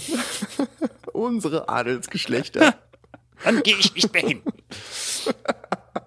Ich fand das früher, wohl- fand das davor, fand das noch sehr interessant, ja. Ja. So, 1911 ist die ganze Geschichte fertig, also auch mit den Eingängen. Und um Punkt 9 Uhr am 7. September, um Punkt 9 Uhr 1, treffen sich Leute an beiden Eingängen und Polizisten geben, zählen runter und geben ein Pfeifchen. Und Wendemuth und Stockhausen, also der Baurat und der Bauleiter, laufen von beiden Seiten los und treffen sich in der Mitte Oh, was für eine schöne Symbolik. und schütteln sich die Hand. Und das ist auch alle Feierlichkeit, die die Hamburger, nachdem sie das Ding fertig gebaut haben, damit machen. Das ist aber eigentlich voll Das ist so hamburgisch. in Character, oder? Das ist wirklich, okay, komm, wir, wir, wir gehen einmal rein, schütteln uns die Hand und Ja, sagen, moin, gut, ja. das war's dann Oh, jetzt. nee, hat schön geklappt. Ja, guck, guck mal hier. Man, da weißt du, das Wasser da drin schon. Ja, nee. Gut. Ja, das ist doch super. Ist doch super. Gefällt mir. Ja, wo sie halt beim, beim Tunneldurchbruch noch richtig mit irgendwie großer Sprengung und dann noch die Sachen und die Presse war da und als das Ding eröffnet wird, oh mein Gott. Nochmal, nochmal machen wir das nicht. Ja, super. Ja. Die Fertig. Begeisterung ist halt ein bisschen abgeebbt. Ja, oder man dachte einfach, ja, Mensch, das ist offen, ist doch gut. Ja. Ich habe noch ein paar, äh, das ist sozusagen die Baugeschichte des Hamburger Elbtunnels. Er ist fertig geworden. Er ist fertig geworden. Ja, auch Und eigentlich, eigentlich relativ schnell, wenn man mal so sagt. Ne? Das sind jetzt fast vier Jahre ungefähr, Ja. knapp. Ähm, gar nicht schlecht. Weiß nicht, wie lange der neue Elbtunnel gebraucht hat, wahrscheinlich länger. Im Zweifel ja. Ja. Äh, ich habe noch Gut, ein der hat, paar. aber auch, der hat aber auch sechs Röhren anstatt zwei. Ja, na gut. Ich habe noch ein paar Post-Credits-Szenen. Was ist aus den Leuten geworden? Stockhausen, wir erinnern uns, der, äh, der Bauleiter, äh, ist 1914 Pionierhauptmann in der Reichswehr und Oha. geht nach Frankreich und stirbt Toll. an der Marne. Ja. Dumm gelaufen. Tja, hätte mal früher geheiratet. Dann wäre er auch in den Krieg gezogen, aber mit anderem Namen. Ach nee, dann hätte Gut, er dass er, wahrscheinlich ja gut, dass er das nicht im Krieg gemacht hat. Ja, lass mal warten, bis wir den Krieg gekämpft haben, dann heiraten wir. Ja, genau. Ja, die Maren ist sozusagen, ähm, ja, ist jetzt Kriegsgeschichte, aber da beißen sich die Deutschen auch die Zähne aus. Da quasi haben sie dann ähm, versucht, den Krieg schon da zu gewinnen und nicht geschafft. Nach dem Ersten Weltkrieg kümmert sich auch kein Wissenschaftler mehr um Dr. Bornstein, weil deutsche Wissenschaftler jetzt out sind und ganz viele Sachen, die der da eigentlich schon rausgefunden hat zu Dekompressionskammern und Druckausgleich und so weiter und Taucherkrankheit, müssen im 20. Jahrhundert neu entdeckt werden. Weil jeder so war, Das ist was? wieder- Oh, das ist so typisch Menschen, ey. Es, ah, naja, okay. Mhm, ja, ja, schade. alle blöd. Ja, Ja. ja, Mensch. Pech gehabt. Ähm, 1939, auch ein denkwürdiges Jahr leider, äh, schaffen es, schafft es der Elbtunnel 25.000 Gäste innerhalb einer Stunde durchzuführen. Wow. Fett. Äh, das kann man ja mal kurz äh, hier, mal rechnet man mal, mal- macht man mal kurz den Taschenrechner auf. Ne? Ähm, und 25.000 äh, geteilt durch 60, das sind 416 pro Minute. Ja. Das sind einfach sieben Menschen pro Sekunde. Ja. Das ist solide, auf jeden Fall. Ja, auf jeden Fall. Also war ein großes Event, ich habe vergessen was. Ja. Aber nicht wichtig. Ähm, ab dem Sommer dieses selben Jahres ist natürlich dann der Zweite Weltkrieg und da wird das Ding auch immer verdunkelt. Man barrikadiert die Fenster zu, man guckt, dass das sozusagen äh, möglichst einsturzsicher ist und äh, bombensicher. Klappt nicht. Wird 1943 wird der Turm, also der Eingang in, in St. Pauli äh, in Operation Gomorra ziemlich zerstört. So wie leider Gottes vieles äh, in der Innenstadt auch. Und das nur, weil wir mit Bebomben angefangen haben. Tja, komisch. Ja, frech. ähm, nach dem Krieg äh, besetzen die Briten, wie wir alle wissen, Hamburg und äh, demontieren halt sehr, sehr viel Kriegsindustrie.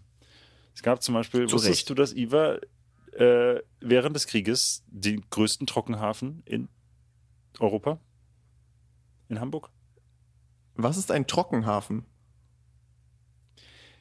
Weiß ich nicht.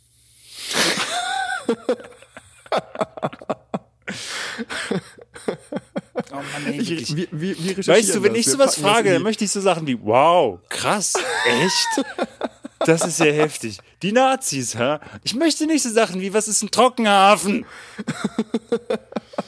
Ähm, Ey, wow, das ist ja irre. Also, das muss man auch auf jeden Fall erstmal. Bahadir, du machst hier eine Notiz, wo du das schneidest. Alles klar, danke. Also ein, ein Trockenhafen ist laut Wikipedia übrigens ein Güterverkehrszentrum oder ein Rangierbahnhof oder eine Kombination von beidem im Binnenland mit einer leistungsfähigen direkten Schienenanbindung an einen Seehafen. Der Trockenhafen übernimmt Teilaufgaben eines Hafens und erweitert dadurch dessen Kapazität. Das habe ich doch gesagt. Das hilft mir immer noch nicht. Ich kann es immer noch nicht so richtig nachvollziehen, was genau Ja, jetzt das ist, wenn du halt einen Bahnhof an den Hafen dran oder nicht? soll. Ja, aber ist das egal. Na gut. Na gut. Wir recherchieren das und packen Egal. das in die Sch Jedenfalls, die Briten wollen da eventuell Sachen sprengen. Und die Hamburger haben ganz viel Schiss, dass diese Sprengungen ähm, so viel Erschütterung verursachen, dass dieser Tunnel flutet, dass da irgendwas einfach kaputt geht. Die haben den ganzen Tunnel äh, einfach, also, ey, die haben so viel gesprengt, als sie diesen Tunnel gebuddelt haben. Und jetzt haben sie Schiss, dass dabei der Tunnel kaputt geht? Ja, Na gut. Dr. John Dunlop, das ist sozusagen der Kommissar von den Briten, setzt Ist das der, der die, Reichenfirma, der die Reifenfirma gegründet hat? Wahrscheinlich nicht. Ähm, ich gehe schon wieder auf Wikipedia. Jedenfalls, der britische Kommissar setzt sich demonstrativ in den Tunnel, um zu sagen: Guck, ich sitze hier, kann nichts passieren. Und auf einmal fallen so Kacheln von der Decke und so ein bisschen Wasser fällt auf seinen Kopf. Faszinierend. Das ist wirklich so eine Geschichte wie dieser Anwalt, der sich gegens Fenster wirft, um zu, um zu demonstrieren, dass die Scheiben bruchsicher sind und dann aus dem 50. Stockwerk fällt. Auch gut. Hier der Twist: Da waren vorher deutsche Techniker gewesen, die ein paar lose Kacheln und ein bisschen Wasser drapiert haben. Damit das auf seinen Kopf fällt. Und die Leute sagen, die Deutschen haben keinen Humor. Dass man den Engländern einen, einen Streich, einen Practical Joke spielt, das, das muss man auch mal wertschätzen, finde ich. Das ist ja fantastisch. Kurz nach dem Zweiten Weltkrieg, die Deutschen dürfen sich eigentlich gar nichts leisten. Die müssen ganz leise sein, überall, an jeder Stelle. Aber den Gag, den lassen wir uns nicht okay, den nehmen. müssen wir machen, ja. Naja, aber ich glaube, wahrscheinlich, weil die auch wirklich Angst hatten, dass das tatsächlich Schäden am Tunnel machen könnte und dann sagen, okay, wir müssen der Wahrheit nehmen, uns auf die Sprünge helfen. Aber es ist eine fantastische Art, damit umzugehen, ja. Sehr Ja. dezent. Liebe es. Ja.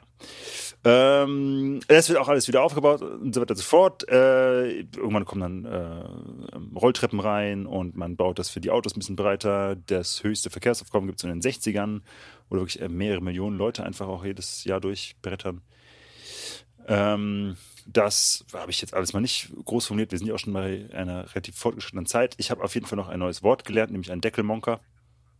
Ein was? Ein Deckelmonker. Kannst du nebenbei okay, was könnte ein Deckelmonker sein? ja. Ähm, ja, sehr gut, ja. Julian G. aus geht- Hamburg möchte wissen. Für 500 Euro. Also wenn ich 500 Euro dafür bekomme, dann mache ich mir jetzt auch mehr Gedanken. Ähm, ein Deckelmonker. ich muss dazu sagen, ich habe es auch nur so vage verstanden. Okay. Ähm, ah, Wikipedia regelt. Ähm, Nee. Ich würde sagen, ein so. Deckelmonker, dabei, ja, also, also später. Ähm, da geht es um. Also, wir wissen ja alle, ein Monk ist jemand, der Mhm. äh, gewisse Dinge ganz genau haben muss. Ah, Und ich glaube, ein Deckelmonker, ah. ähm, weil Monk ja auch damals schon eine bekannte im deutschen Figur war. Sprachgebrauch natürlich, ja. Ja, ich habe keine Ahnung. Ich In den weiß es 80ern. nicht. Ich Also- habe keine Idee. Wenn ich es richtig verstanden habe, ist die Sache so: In den 80ern wollen die Hamburger eine Elbvertiefung schon haben. Oder machen das auch schon. Ja. Problem bei der Wenn, Sache. wenn, wenn schon nicht der Tiefwasserhafen in Neuwerk, dann Ja. wenigstens eine Dann Elbvertiefung. wenigstens das. Ähm, Ja. Dazu trägt man einige Meter Erde ab.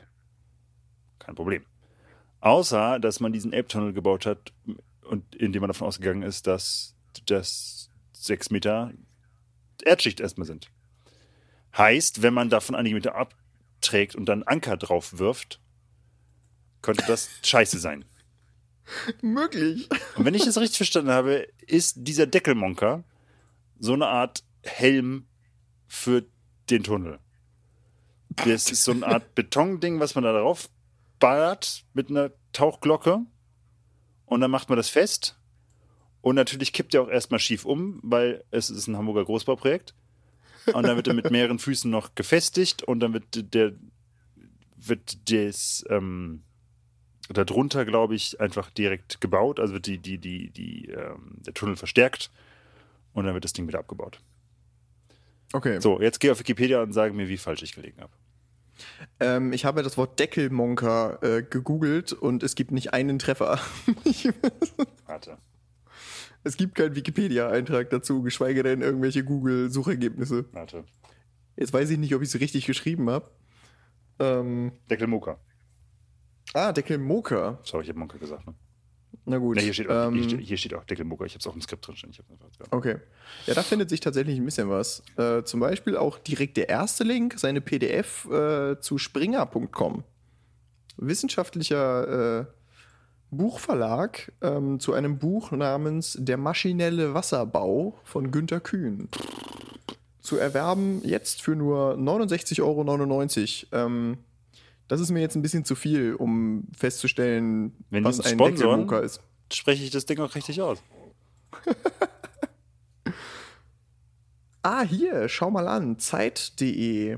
In einem Artikel von September 1982 ähm, namens Im Vorhof der Unterwelt, ähm, aber auch mit Paywall. Also mit anderen Worten, ähm, man darf nur wissen, was ein Deckelmoker ist, wenn äh, man irgendwas kauft oder bestellt. Tja. Schade. Ja, also ich glaube, also die, die, das, das Prinzip stimmt schon, was ich gesagt habe. Also sozusagen, du lässt das Gut, da runter, ja. du machst Ist ja auch Luft nachvollziehbar. rein und dann versteckst du das Ding. Ja, ja. Ähm, Ja. Und so ist der App-Tunnel bis heute. Es wird nicht mehr so viel verwendet, fahren hauptsächlich Leute mit dem Fahrrad durch. Manchmal Kunstprojekte drin, schicke Sachen. Schön auf jeden Fall. Weniger Kunst als noch im, nachdem es gebaut wurde, weil wohl erstens Zweiter Weltkrieg viel kaputt gemacht hat und die Autos auch einfach durch Abgase so viel ähm, Wandstuck kaputt gemacht haben, dass äh, es nicht mehr so Mhm. schön ist. Aber immer noch schick. Ja. In Iva, der Tat. Deine Muss Meinung zum Elbtunnel? Besser als die Elbphilharmonie. Stimmt allerdings. Be bessere Akustik auch tatsächlich. Ja, tatsächlich. Es gibt Ja. ein Video, oh, das, das ähm, Abo Pro, wo du das gerade sagst, es gibt ein Video auf YouTube irgendwo, ähm, wo ein Kölner Jugendchor ähm, ähm, den Kölsche Jung im Elbtunnel singt. Das Und das hat erlaubt. tatsächlich einen ganz fantastischen. Das halt wirklich äh, ja. Es gibt auch mal wieder so ein paar kleine Konzerte. Ich hatte es vor ein paar Jahren auch mal, wo dann quasi ne, so Straßenmusiker da unten dann irgendwie sich getroffen haben. Und das echt, das ist ja, cool. Ja. packen wir in die Shownotes. Das ist mein, mein, mein Satz in dieser Folge auf jeden Fall. ja. Wenn, wenn, wenn man mich in dieser Folge irgendwie äh, definieren sollte, packen wir in die Shownotes. ja. So, Fantastisch. das war's. Das war ein Schnellschuss. Sehr gut. Ich habe das in kurzer Zeit vorbereitet, wie man vielleicht merkt. Aber ich fand es äh, doch ein, ein Schnack wert. ja. Und ähm, jetzt wissen wir alle, wie es dazu kam, zum alten Elbtunnel. Sehr schön, sehr schön. Und wir haben ihn. Nach wie vor. Wir haben ihn nach wie vor. Schön. Und ich finde sehr gut, dass er heute für, für Autos gesperrt ist. Ja, Ähm, absolut. es ist ja wirklich, äh, er wird nach wie vor viel genutzt. Also gerade am Wochenende, wenn man da irgendwie durchgeht, gerade im, im, im Sommer natürlich. Ähm, er ist ja auch eine Touristenattraktion. Viele Touristen gehen da mal durch. Ähm, Im Süden, auf der Südseite, kann man ja sehr schön dann auch einmal Richtung Landungsbrücken rüber gucken. Das ist auch eine schöne Aussicht. Ja. Ja, Insofern- das stimmt, das stimmt auf jeden Fall. Sehr cool, dass er da ist und äh, herzlichen Dank für diese Folge. Vielen Dank für die Vorbereitung. Ja, die du, äh, ich, man, ja, gerne. Ich habe gerne, ähm, ich übernehme gerne keine Gewähr für jegliche faktischen Aussagen. Gerade für die bautechnischen auch. für die, ja, absolut nicht. Aber all das soll, kann euch doch gerne nochmal ähm, den Hinweis geben. Faszination St. Pauli Elbtunnel. genau, Technisches. Meisterwerk zu Hamburgs einzigartigen Kulturgut. Genau, packen wir in die Shownotes. Ähm, direkt als ersten Link, würde ich Ja, sagen. auf jeden das, Fall. äh, den äh, Service können wir dann ja mal bieten. Muss man doch mal einen Podcast zu machen, ja. Richtig. Gut. Fantastisch. Dankeschön. Dann ähm, Sind wünsche ich noch einen. Äh, es, ist, es ist jetzt 23.14 Uhr. Ähm, wir haben den an einem Sonntagabend aufgenommen, ähm, anstatt Tatort zu gucken quasi. Ja, Finde ich, war besser. bestimmt. Äh, bleibt sicher, Habt einen wunderschönen Tag. sagt immer bitte und danke, tut keine Socken in den Toaster und ähm, Okay, das habe ich auch noch nicht gehört. Aber es ist ein, ein guter, auf jeden Fall ein guter äh, Hinweis. ja, und wenn ihr Wasser im Elbtunnel seht, rennt. Dann rennt und äh, sagt im Zweifel irgendwem Bescheid. Irgendwem Bescheid. Alles klar. Tschüss. Prima. Tschüss.